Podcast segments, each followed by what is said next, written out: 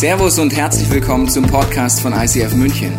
Wir wünschen dir in den nächsten Minuten eine spannende Begegnung mit Gott und dabei ganz viel Spaß. Schön, dass du dabei bist heute hier vor Ort in allen unseren Locations, Augsburg, Freising, Passau oder zu Hause in deinem Wohnzimmer. Wir fangen an, weiter tiefer einzusteigen. Frage, Extended Victory, wie kann ich siegreich leben, auch in schweren Momenten? Und ich habe am Anfang eine Frage an dich, egal wo du gerade mir zuhörst. Wer von euch, ohne zu melden, innerlich melden, damit es nicht peinlich wird, aber wer von euch wird sagen, ich mag Schmerzen? Also kann es peinlich werden, wenn man sich jetzt meldet. Okay. Also die meisten würden wahrscheinlich sagen, ich mag es nicht, wenn Schmerzen in meinem Leben ist. Die meisten würden sogar sagen, ich hasse es eher, wenn Schmerz in meinem Leben ist. Ich weiß nicht, was dein Schmerz vielleicht gerade ist. Vielleicht ist dein Schmerz, dass du eine geliebte Person verloren hast. Vielleicht ist dein Schmerz auch ein täglicher Schmerz in der Corona-Phase. Dein Job hast du vielleicht verloren, vielleicht hast du Gegenwind wegen deinem Glauben, vielleicht hast du Sorgen und Ängste, die dich quälen. Ich weiß nicht, was dein Schmerz ist, aber die meisten würden Leute würden sagen, ich, ich mag nicht, wenn ich Schmerzen habe in meinem Leben. Wenn wir genauer hingucken, ist es nicht so, dass wir allgemein Schmerz hassen, sondern wir hassen dann Schmerz, wenn wir kein Ziel darin haben, keine Vision haben oder keinen Zweck darin sehen. Ich mache ein Beispiel. Es gibt ganz oft Sachen, wo wir sogar absichtlich Schmerzen auf uns nehmen, vielleicht sogar in Anführungsstrichen Geld dafür auszugeben. Wenn du zum Beispiel einen Marathon laufen willst, dann willst du im Endeffekt Schmerzen übersetzt gesagt. Ja? Ich weiß nicht, wer von euch schon mal Marathon gelaufen ist. Das heißt, das sieht noch nett aus, aber das Knie ist schon bandagiert. Und dann, wir haben noch ein nettes Bild rausgesucht. In Wirklichkeit sehen die Füße tendenziell anders aus. Das sind Blasen, das sind Schmerzen, du hast Muskelkater. Es ist wirklich schmerzhaft gewesen und du gibst sogar Geld für einen Startplatz aus dass du Schmerzen hast. Warum? Du hast eine Vision, du hast ein Ziel, du willst ankommen im Ziel und deswegen sagst du, ich lasse Schmerzen in meinem Leben auch zu. Nächstes Beispiel ist, wenn eine Frau ein Kind kriegt, ja? Also, wenn du aus der Männersicht das mal mitbekommen hast, denkst du, alter Falter, gut, dass Gott die Frauen ausgewählt hat, aber warum hält eine Frau den Schmerz aus? Sie hat eine Vision, sie hat ein Ziel, sie hat einen Zweck, sonst wäre es nicht möglich, das durchzuhalten. Und diese Vision, Ziel, Zweck ist, das Baby muss da raus. Und ich halte das jetzt durch, wie auch immer. Warum? Ich habe ein Ziel, ein Zweck, eine Vision hinter dem Schmerz und auf einmal können wir Dinge aushalten, die sind unfassbar in unserem Leben, was wir aushalten können. Oder vor drei Wochen war ich bei dem Kollegen hier. Ich hatte Schmerzen unten rechts und ich wusste, es wird noch mal wehtun. Warum? Weil es danach weggeht. Und mein Zahnarzt sagt immer zu dir, Tobi, möchtest du mit Spritze oder ohne? Ich sage, entscheide du. Ja, weil ich weiß, es ist selbst ohne Spritze, je nachdem, was man macht, nicht alles geht ohne Spritze, aber die meisten Bohrungen bei mir gehen ohne Spritze, weil ich weiß, es ist nur kurz und danach ist es vorbei. Okay, vielleicht noch ein bisschen nach. Das heißt, ich weiß, der Schmerz ist sogar wichtig, damit er weggeht. Es tut manchmal kurz mehr weh, aber dann ist es weg. Das heißt, wenn wir eine Vision haben, wenn wir ein Ziel haben, wenn wir einen Zweck sehen, halten wir Schmerzen aus, nehmen manchmal sogar bewusst Schmerzen auf uns.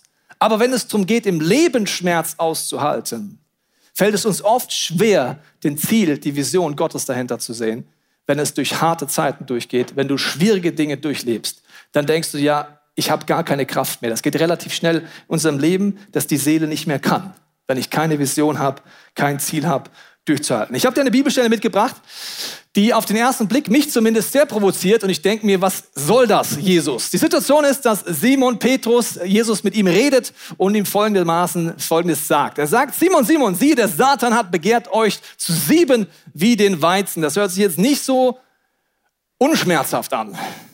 Ja, das hört sich nach schmerzhaften Erfahrungen an. Das hört sich nach anstrengenden Momenten an. Und dann heißt es, ich aber habe für dich gebeten, dass dein Glaube nicht aufhöre. Und wenn du dann umkehrst, so stärke deine Brüder. Ich denke mir, Jesus, ich will nicht, dass du für mich betest, dass mein Glaube nicht aufhört, sondern dass du betest, dass es gar nicht passiert, oder?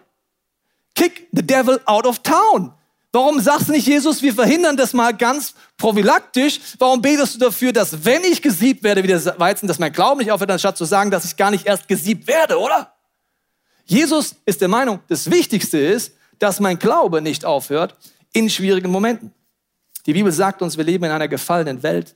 Wir leben in einer Welt voller Leid, voller emotionale Achterbahnfahren, Momente, wo ich Gott nicht verstehe. Und Jesus betet dafür, dass dein Glaube nicht aufhört in diesen schweren Momenten. Das wollen wir uns heute genauer angucken, wie das funktionieren kann. Wie hört der Glaube nicht auf? Und wir schauen uns bei Simon Petrus heute an, weil ich persönlich finde ihn sehr sympathisch. Seine Persönlichkeit liegt meiner sehr nahe. Er hat sehr starken Willen und ist relativ schnell in Entscheidungen. Nicht immer schlau, aber Genau, er erlebt dann gewisse Dinge. Wir schauen uns mal an, was er erlebt. Und zwar folgende Situation, Matthäus 16, 13. Da kam Jesus in die Gegend von Caesarea Philippi und fragte seine Jünger und sprach, wer sagen die Leute, dass der Menschensohn sei? Sie sprachen, einige sagen, du seist Johannes der Täufer, andere, du seist Elia, wieder andere, du seist Jeremia oder einer der Propheten. Er sprach zu ihm, wer sagt denn ihr, dass ich sei? Da antwortete Simon Petrus und sprach, du bist der Christus des lebendigen Gottes Sohn. Petrus hat eine Offenbarung. Wenn du noch nicht an dem Punkt bist, dass du sagst, ich weiß, ob Jesus der Weg ist, ob er der Zugang zum Vater ist, wenn du das nicht weißt, bete unbedingt heute mit mir in diesem Gottesdienst, dass Gott dir zeigt, ob Jesus wirklich der Sohn Gottes ist. Weil das ist eine Offenbarung. Die kann ich nicht erdenken, das ist eine Begegnung mit Gott. Und Petrus hat diese Begegnung, er sieht total klar und sagt, Jesus, du bist der Sohn Gottes. Also sieht ganz geistlich klar die Wahrheit. Und jetzt geht der Vers weiter. Also in einem Moment sieht er ganz klar, und jetzt kommt, dass Jesus gleich zum allerersten Mal über Leid redet. Bis dahin war alles Warm-up mit seinen Jüngern. Kapitel 1 bis 16 waren sie die Cheerleader, alles war cool, alles war nice. Und jetzt fängt Jesus dummerweise an, direkt nach der Offenbarung, du bist der Sohn Gottes, über das Kreuz zu reden und über Leid zu reden. Da heißt es folgendermaßen, die erste Ankündigung von Jesus Leiden und seiner Auferstehung. Und dann heißt es hier, seit der Zeit fing Jesus an, seine Jüngern zu zeigen, dass er nach Jerusalem gehen und viel leiden müsse, von den Ältesten, hohen Priestern und Schriftgelehrten getötet werden und am dritten Tag auferstehen. Jesus fängt an, von jetzt auf gleich über Leid zu reden, über Schmerz zu reden. Das Kreuz ist wahrscheinlich der, der größte Schmerz, den man körperlich, seelisch und geistig erleben kann. Und das Interessante ist, dass er in den Halbsatz hinten, lass noch mal bitte eingeblendet, die Vision und den Zweck gleich mitliefert, aber die Jünger, wenn du weiterliest, diesen Halbsatz überhören. Also er sagt von Anfang an, ja, es wird Leid geben, aber es gibt eine Vision dahinter, ein Zweck, ein Ziel, und zwar die Auferstehung, die Versöhnung der Menschheit mit Gott, dass sie in der Ewigkeit bei Gott sind. Und deswegen werde ich eine schweren Phase durchgehen müssen. Ja, es wird Leid in meinem Leben geben, aber es wird auch Auferstehung geht. Die Jünger überhören das und hören nur den ersten Teil. Und jetzt passiert etwas, dass Simon Petrus gerade eben noch total klar im Geist sagt, du bist der Sohn Gottes, okay? Und seid ihr ready? Im nächsten Moment, wenn Leid kommt, sagt er folgendes. Okay, was sagt er, wenn Leid kommt? Da nahm ihn Petrus beiseite, also Jesus, und versuchte ihn mit aller Macht davon abzubringen. Kleiner Tipp an dich und mich. Es ist keine schlaue Idee, den Gott des Universums von etwas abbringen zu wollen. Aber wir versuchen es trotzdem. Ne? Ist ihm aufgefallen? Ja, kleine Side-Teaching. Okay. Er versuchte, ihn abzubringen. Und dann heißt es, niemals, Herr. Niemals. Das griechische Wort ist umei, heißt niemals nicht. Es gibt keine stärkere Verneinung als dieses Wort. Er sagt, niemals, Herr, auf keinen Fall darf so etwas mit dir geschehen. Leid ist nicht Gottes Idee für dein Leben. Niemals, nie darf das passieren. Wow. Wie kann es sein, dass Petrus im einen Moment ganz klar sieht im nächsten Moment überhaupt nicht mehr klar sieht? Und so ist es in unserem Leben auch. In guten Zeiten sehen wir klar. In schlechten Zeiten, wenn Leid kommt und Schmerz kommt, kommen wir in so niemals nie rein. Gott kann das doch nicht wollen. Petrus hat das öfters, die Situation, dass sein Gottesbild es nicht hergibt, dass schwere Momente dazugehören oder er Dinge nicht versteht. Wir gehen mal in die Szene rein, wo Jesus beim letzten Abendmahl voraussagt, er sagt, Jungs, Mädels, wieder, ich werde am Kreuz sterben, Visionszweck, ich werde auferstehen, in Klammern, wird wieder überhört von den Jüngern. Und ihr alle werdet an Ostern weglaufen wie die Osterhasen, ihr werdet mich alle verraten. Okay? Petrus sitzt am Tisch, hört das, ist gerade wieder voller Glauben, ist wieder gerade klar und er sagt, und wenn es bedeutet, dass ich mit dir sterben muss, werde ich dich niemals ich das niemals nie tun. Niemals nie. Ich werde dich nie verraten. Alle anderen Jünger beteuerten dies ebenfalls. Er kann sich nicht vorstellen, dass ein schwerer Moment in seinem Leben kommt, wo er an Gott so sehr zweifelt, dass er sagt, ich kann nicht mehr. Ich verrate im Endeffekt den Glauben. Nächstes Beispiel, wo Petrus nicht versteht, was Jesus macht, ist, als Jesus auf die Idee kommt, seinen Jüngern die Füße zu waschen. Und das geht in sein Gottesbild nicht rein. Du bist doch Gott, du kannst doch nicht mir dienen auf einmal. Und dann sagt er folgendes wieder, das gleiche Wort, Umei, doch Petrus blieb dabei. Niemals sollst du mir die Füße waschen. Es ist nicht zu denken für Petrus, dass dieser Jesus einfach ständig sein Gottesbild sprengt. Durch Leid, durch das, was er tut, durch das, was er nicht tut. Und er kommt ans Limit und dann sagt er, das ist so nicht möglich. Ich weiß nicht, wie es dir geht in deinem Leben, aber wir haben auch solche Momente, wo wir ein Niemals haben, das zwischen uns und Gott steht. Welches Niemals steht zwischen dir und Gott? Ist das niemals, niemals werde ich wieder lieben? Niemals werde ich gesund werden? Niemals wird meine Berufung wieder funktionieren? Niemals wird Gott mir das vergeben? Ich weiß nicht, was dein Niemals ist, aber dieses Niemals steht zwischen dir und Gott. Warum? Wir haben ein Bild von Gott, das uns limitiert, besonders in schweren Momenten, dass wir denken, er ist nicht da. Petrus konnte sich in guten Zeiten nicht vorstellen, was in schlechten Zeiten passiert. Ich sage es dir aus meinem Leben. Ich finde es erschreckend und schockierend, wie oft ich in meiner Fantasie ohne Gott lebe. Das nennt man Sorgen und Ängste. Ich habe es dir mehrmals gesagt, das ist mein Hauptsatz, den ich durchbuchstabiere in meinem Leben. Sorgen und Ängste bedeutet, sich eine Zukunft ohne Gott vorzustellen. Das Interessante ist, wie viel Fantasie wir haben, wie viele Gedanken, Gefühle wir haben in unserem Leben, die vom Teufel inspiriert sind, wir es nicht mal merken, aber einfach es glauben das negative Gefühl, die negativen Gedanken, die Zukunftsszenario, was alles schlecht und schlimm wird. Das heißt, diese göttliche Idee, dass du eine Fantasie hast, dass du Gefühle hast, dass du eine Seele hast, die Gott eigentlich berühren möchte, wird destruktiv gebraucht. Und wie oft mache ich eine Gleichung ohne Gott? Wie oft in deinem Alltag kommt Gott in der Gleichung nicht vor? Weil du dir eine Zukunft vorstellst ohne Gott, weil du Ängste hast, weil du einfach gar nicht auf die Idee kommst, ihn mit einzubeziehen. In meinem Leben ist das erschreckend oft. Und so ist auch bei Petrus, er rechnet gar nicht damit.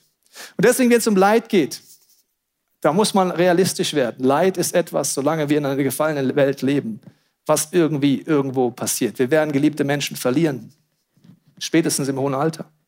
Wir werden schlimme Dinge auch mitkriegen. Und das Problem ist, wenn du die Bibel benutzt wie so ein Bastelbogen. Die, die Kinder haben, kennen noch Bastelbögen oder haben gerade frisch dabei. So ein Bastelbogen reißt du eine Seite raus, sagst, ich habe mal Lust, dieses Haus zu bauen. Okay, ich bastle mir jetzt mein Haus. Da musst du ein bisschen was ausschneiden, alles wegschneiden, was nicht passt. Und so nehmen wir oft die Bibel. Wir schneiden die Verse weg, die uns eben nicht passen. Ja? Oder das mit Leid finde ich blöd. Brauche ich nicht mehr. Ja? Oder das andere Dinge. Ich bastle mir einfach meinen eigenen Gott zusammen. Ich habe mal was vorbereitet, wie in der Kochshow. Hier, schon ausgeschnitten.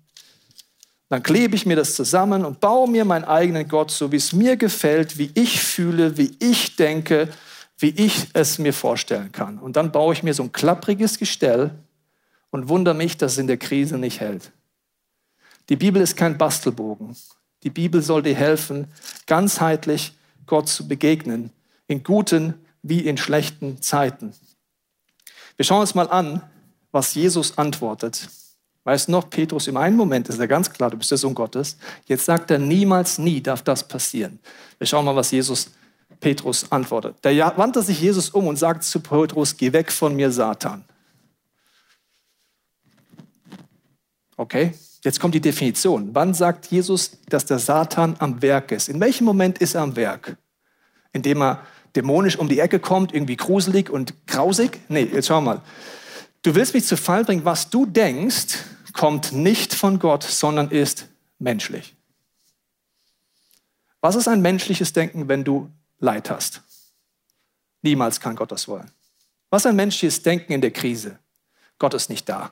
Zweifel, Ängste. Das ist alles menschliche Reaktion. Woher kommt das? Ich möchte es dir kurz erklären, warum Petrus im einen Moment so sein kann und im nächsten Moment so. Weil es ist so, er switcht im einen Moment von geistlich klar zu geistig blind. Also im einen Moment, schauen wir uns von Petrus an, Holy Spirit, ich sehe, Jesus ist der Sohn Gottes. Und im nächsten Moment wird es menschlich. Und was passiert dann? Ja, auf einmal sehe ich wieder nicht, wie Gott wirkt. Also es switcht hin und her, ganz schnell. Wir wollen uns anschauen, warum das so in unserem Leben ist. Besonders im Leid wirst du sonst ganz schnell nicht mehr wissen, wie du weiterkommst. Es ist so, dass im Sündenfall etwas passiert, dass vorher Gott sagt, ich habe den Traum, dass der Gott mit Körper, Seele und Geist ganzheitlich verbunden ist mit Gott. Dann kommt die Schlange als Symbol für den Teufel und sagt, ja, aber Gott hat das doch nicht so gemeint. Gott kannst du nicht vertrauen. Das Ja, aber ist ein anderes Wort wie das Niemals von Petrus. Es kommt so ein Zweifel rein, dass Gott es nicht gut meint und dass sein Wort nicht stimmt. Seit dem Sündenfall, auch wenn du dich heute als wiedergeborener Christ bezeichnest, ist in dir leider immer noch der Reflex drin, ja, aber. Gott redet zu dir und nächstes Mal kommt, ja, aber.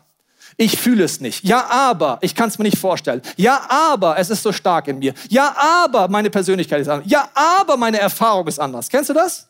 Also Gott redet und seit dem Sündenfall hast du dummerweise einen Reflex in dir, das nennt die Bibel dein Fleisch, dass ein Reflex in dir hochkommt, es ohne Gott zu lösen. Das ist, wenn du darüber nachdenkst, sehr schockierend und sehr traurig. Dein Reflex ist in dir, ohne Gott es zu machen. Wir schauen uns so an, in der Schöpfung ist es so, dass Gott Körper, Seele, Geist schafft und dass er sagt, okay, der Geist ist das Aktive, der Geist ist das in dir, dass du mit Gott kommunizieren kannst, Gott mit dir kommunizierst, dass du lebendig bist und eine göttliche Beziehung hast. Deine Seele ist dein Denken, dein Fühlen und dein Willen. Das ist, die Seele wird geführt vom Geist und kann sich anlehnen an Wahrheit und der Körper folgt dem Ganzen. Im Sündenfall passiert es folgendes, die, der Geist stirbt. Jesus sagt, wenn ihr mir misstraut, werdet ihr sterben. Was stirbt? Der Geist stirbt. Die Seele bleibt an der gleichen Position, aber was dominiert mich ab dem Sündenfall? Mein Körper. Mein Körper hat fünf Sinne. Es ist all das, was irdisch ist. Ich bin nur noch darauf aus, was irdisches Denken ist und irdisches Fühlen. Ich habe fünf Sinne, ich habe es dir mitgebracht. Es ist Riechen, Schmecken, Sehen, Fühlen.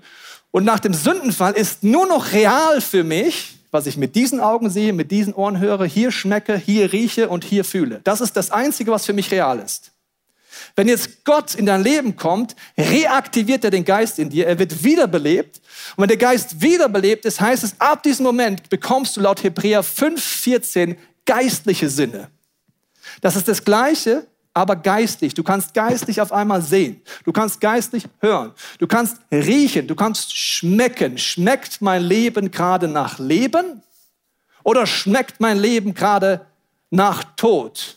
Hebräer 5,14 sagt, die Sinne sind da, du bist wiedergeboren, aber wie ein Baby muss ich lernen, diese Sinne einzusetzen. Ein Baby, das heranwächst, muss auch seine körperliche Sinne trainieren. Stell dir vor, ein Baby würde warum auch immer nie sprechen dann würde es einen Großteil des Lebens nicht mitkriegen können, weil sie Sprache gar nicht versteht. Oder es könnte nicht riechen oder nicht schmecken aller Corona-Langzeitfolgen. Wenn du nicht schmeckst, kriegst du einen Großteil deiner Umgebung nicht mehr mit.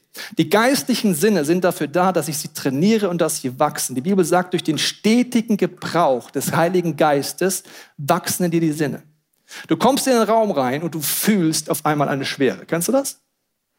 Wenn du nicht trainiert bist in deinen geistigen Sinnen, denkst du, das bilde ich mir nur ein. Warum? Es sind nicht meine körperlichen Sinne, die anschauen, sondern meine geistlichen Sinne, die ansehen. Und ich denke, das kann doch gar nicht sein. Und du schließt die Augen und du siehst etwas. Wir sind so trainiert, Lügen zu glauben und äh, Fantasie vom Teufel glauben, dass wir gar nicht auf die Idee kommen, da mal Gott reinzunehmen, weil du genauso kannst du geistlich sehen in deiner Fantasie. Genauso kannst du hören, aber es ist ein Training.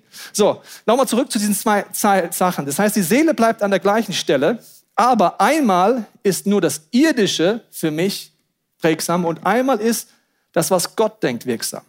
Die Bibel geht davon aus, wenn du dich für Jesus entscheidest, dass dein Fleisch am Kreuz gestorben ist, dass der Geist wiederbelebt wird und dass ein Christ als Definition bedeutet, ab diesem Zeitpunkt zählt für mich nur noch, was Gott sagt.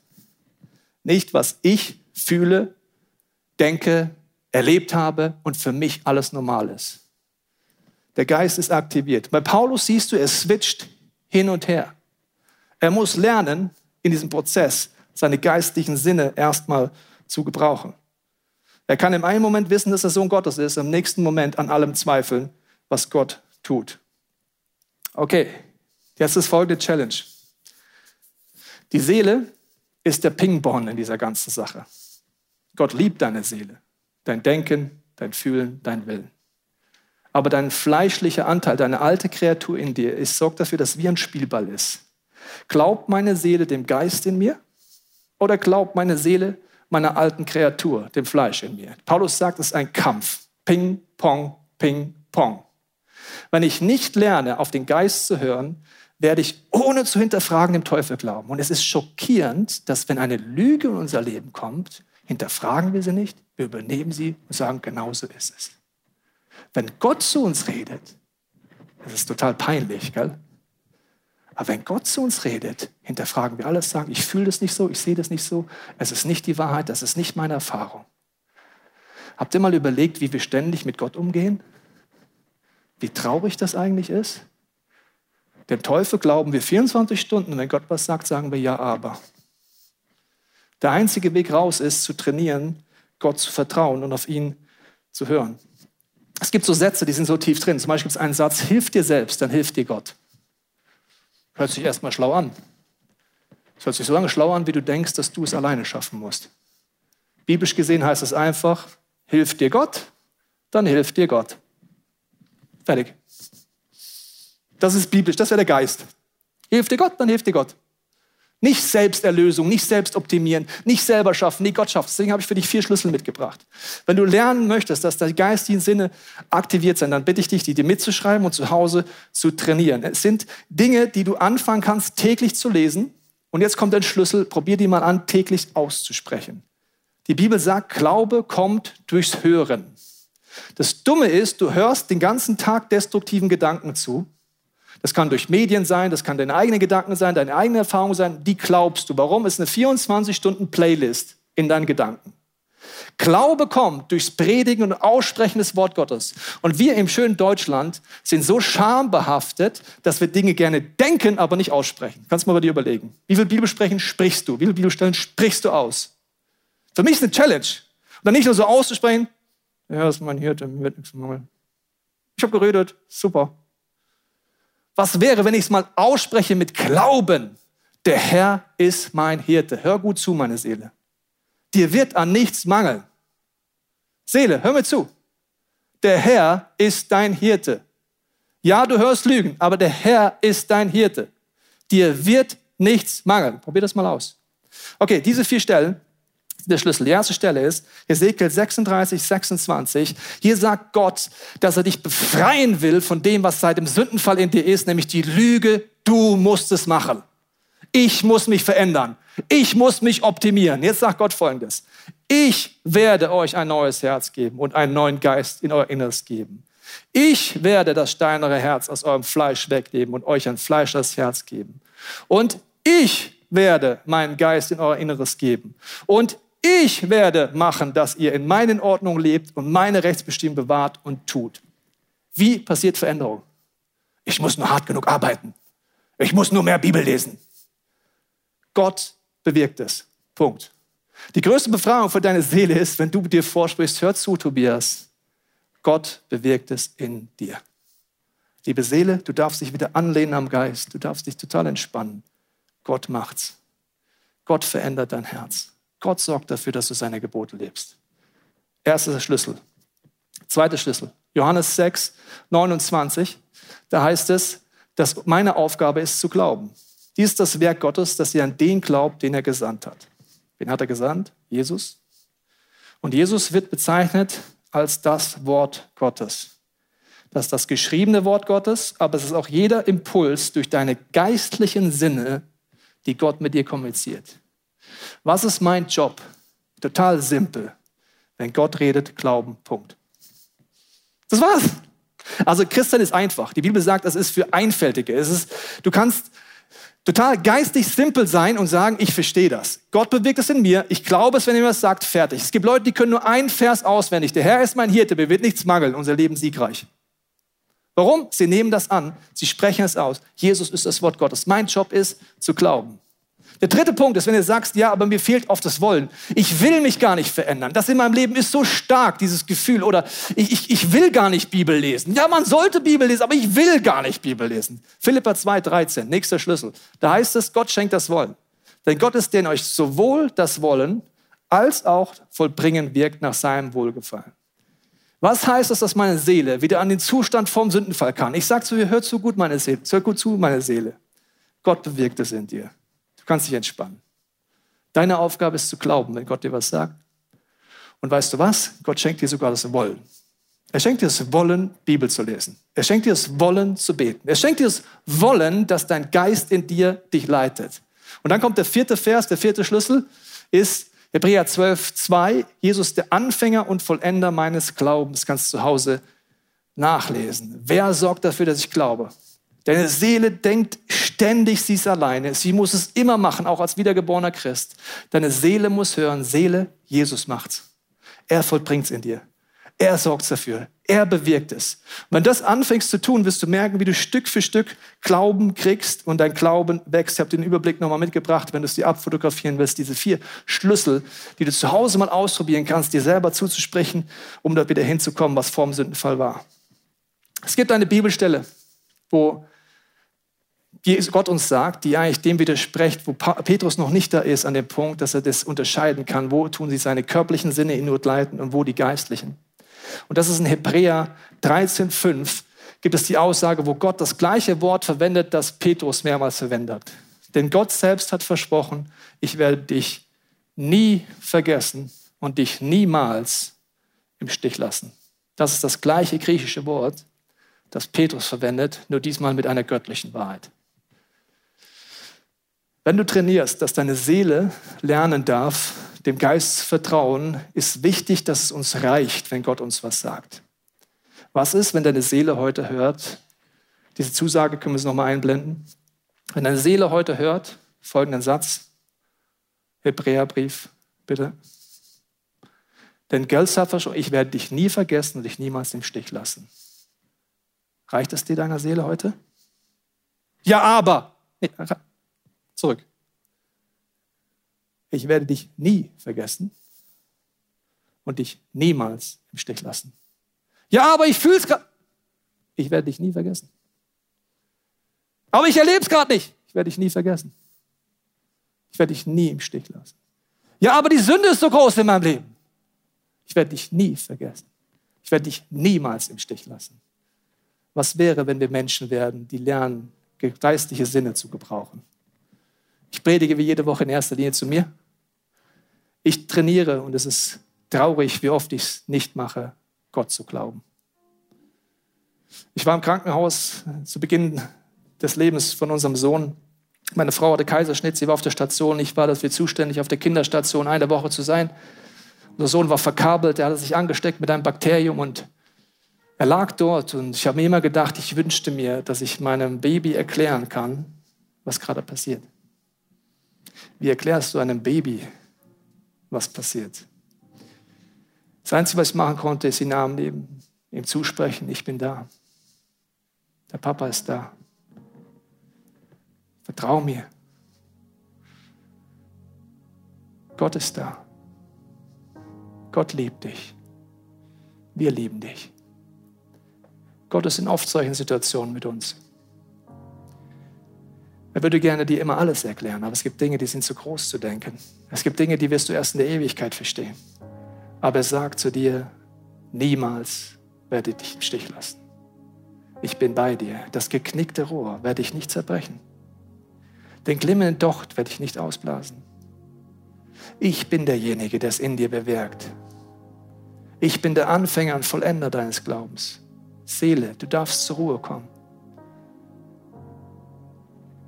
Ich möchte dich einladen, in diese Hoffnung einzusteigen.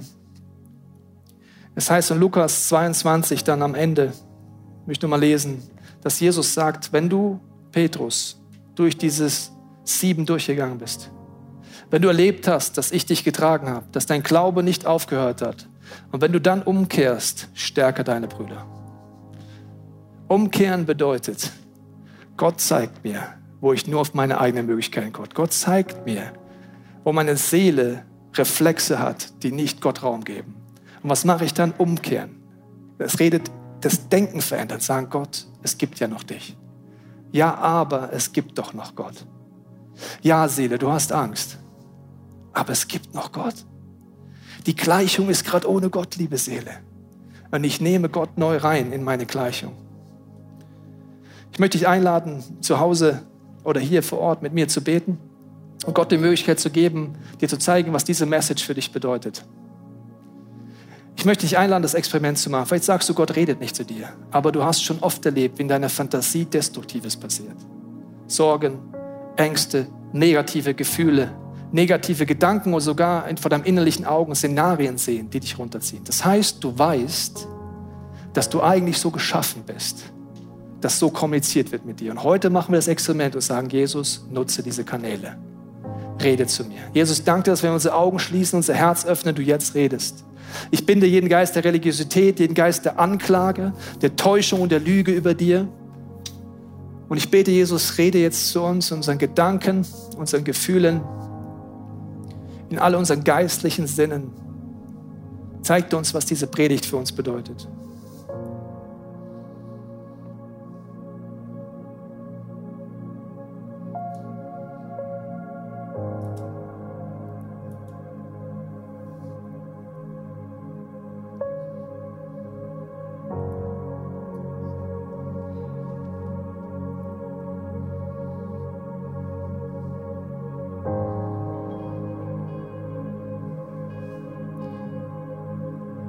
Jesus, du siehst, wo wir verloren sind. In unseren Gefühlen, unseren Gedanken, unserem Willen. Du siehst den Reflex in uns, es ohne dich zu machen. Jesus, ich bete es für mich und für jeden, der das möchte. Zünde du das Licht an, Heiliger Geist. Ich will umkehren. Ich will meiner Seele helfen, wieder zu ruhen, dir zu vertrauen. Ich bitte dich um Vergebung, wo ich alles hinterfrage, was von dir kommt. Und immer mehr dem vertraue, was aus mir kommt. Ich danke dir, dass du mich von innen nach außen veränderst. Ich danke dir, dass du es an Herzen klopfst, dass wir dich zum ersten Mal einladen können, dass der Heilige Geist in uns kommt, dass der Geist wiedergeboren wird, reanimiert wird. Und ich danke dir auch, dass du eine Sehnsucht jetzt ausgehst, in jedem, der dich kennt, dass unsere geistlichen Sinne geschult werden. Dass wir dem vertrauen, was du sagst. Danke dir dafür. Amen.